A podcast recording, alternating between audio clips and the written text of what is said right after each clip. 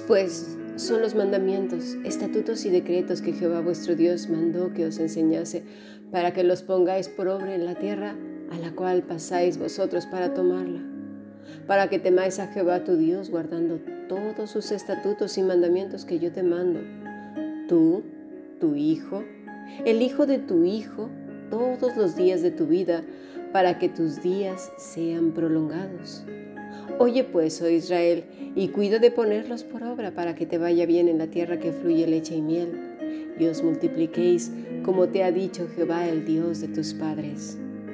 Oye Israel, vuestro Dios Jehová, uno es. Y amarás a Jehová tu Dios de todo tu corazón y de toda tu alma y con todas tus fuerzas. Y estas palabras que yo te mando hoy estarán sobre tu corazón y las repetirás a tus hijos y hablarás de ellas estando en tu casa, andando por el camino, al acostarte y cuando te levantes. Y las atarás como una señal en tu mano y estarán como frontales entre tus ojos. Y las escribirás en los postes de tu casa y en tus puertas. Deuteronomio 6, versículo 1 al 9. Estemos alegres pues hemos escuchado la palabra de nuestro Señor. Si deseas formar parte de este grupo o pertenecer a la Fundación Bíblica, escribe un correo electrónico a fundacionbiblica.gmail.com. Muy bien, vamos a estar profundizando entonces en el Evangelio de Lucas porque dices, ay Cami, ¿qué tiene que ver Deuteronomio en todo esto que hemos estado leyendo? Bueno, vamos a Lucas 1.80 y el niño crecía y se fortalecía en espíritu, y estuvo en lugares desiertos hasta el día de su manifestación a Israel. Nos quedamos con la primera parte.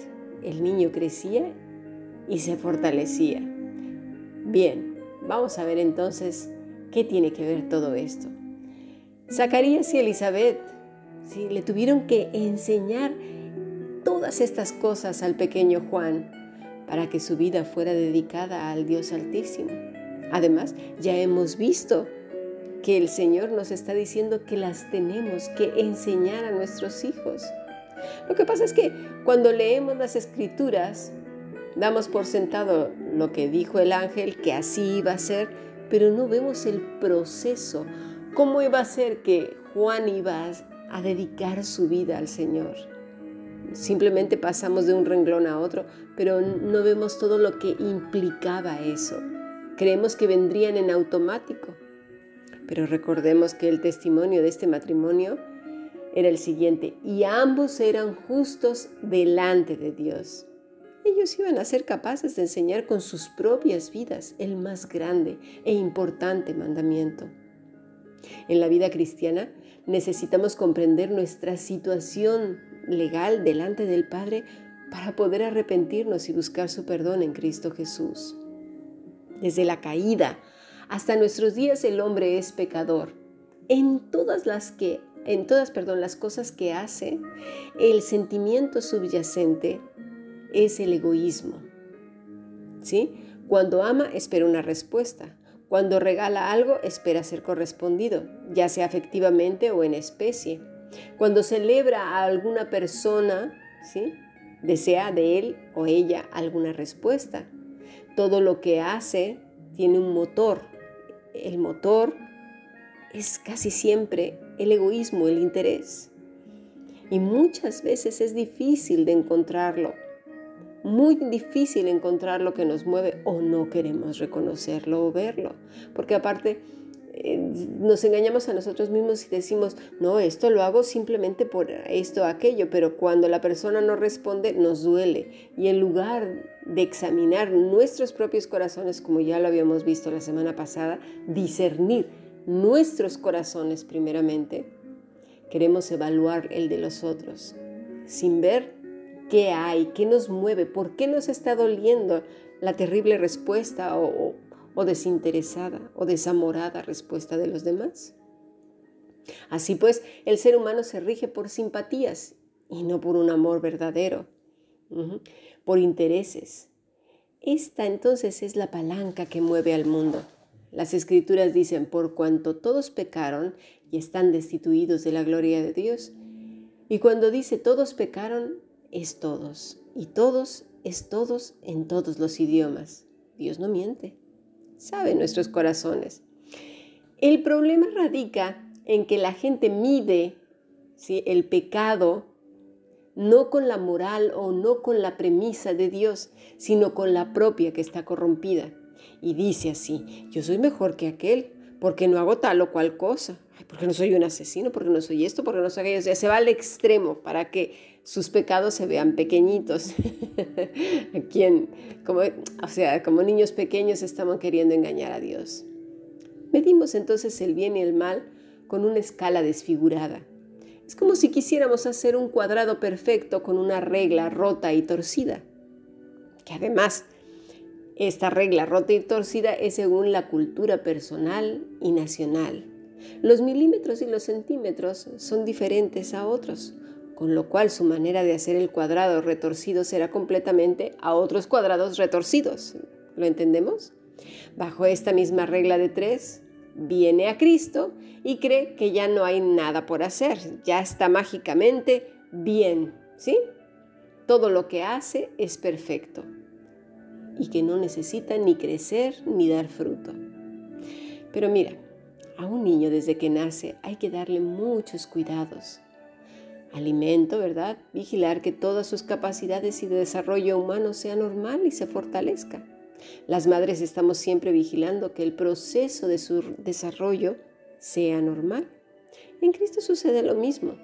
Una vez que sabemos que hemos sido perdonados y declarados inocentes por medio de Cristo, viene el desarrollo. El primer alimento es el amor de Dios. Comprenderlo bien. Por eso es el primer mandamiento. Pero, ¿cómo amar a Cristo, su obra y sacrificio si no conocemos a Dios? Esta mañana estuvimos estudiando Deuteronomio 6, porque, eh, mira, observa bien esas personas que dicen que aman a Dios, que creen en Él y a su vez el resultado de sus vidas es arrogancia, orgullo, descontento, fachada, es decir, hipocresía. En sus vidas hay rencores, resentimientos, problemas por todas partes, gente que es muy entrometida, mete las narices donde no le llaman y por todas partes tienen que ver.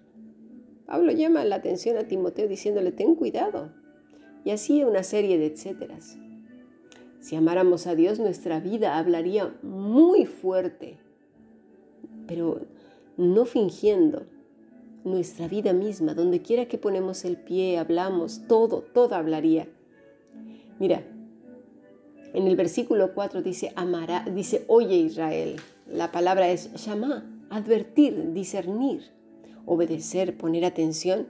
El Señor nos llama a discernir, a poner atención, a obedecer. No es una opción. Así que comencemos la semana poniendo atención, clamando por discernimiento, poniendo nuestros ojos, nuestros sentidos, nuestros oídos atentos a su palabra Dice Deuteronomio 4.1, ahora pues, oh Israel, oye los estatutos y decretos que yo os enseño para que los ejecutéis y viváis y entréis y poseáis la tierra que Jehová, el Dios de vuestros padres, da. Vuelvo a repetir, ahora pues, oh Israel, oye. Es la misma palabra, llama, discierne, obedece, pon atención. Deuteronomio 5.1 llamó Moisés a todo Israel y les dijo, oye Israel los estatutos y decretos que yo pronuncio hoy en, vos, en vuestros oídos, aprendedlos y guardarlos para ponerlos por obra. Deuteronomio 6.3. Oye, otra vez la misma palabra. Oye pues, oh Israel, y cuida de ponerlos por obra, para que te vaya bien en la tierra que fluye leche y miel, y os multipliquéis como te ha dicho Jehová, el Dios de tus padres.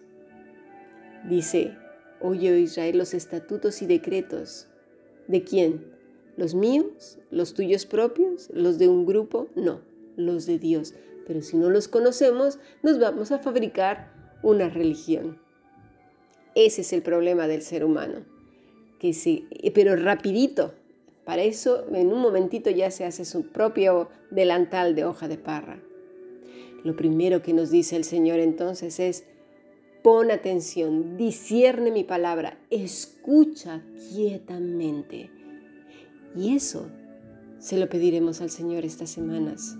Necesitamos escuchar, discernir, entender y obedecer con calma y quietud su palabra para luego poderla vivir todos los días. Vamos a pasar a nuestro siguiente podcast.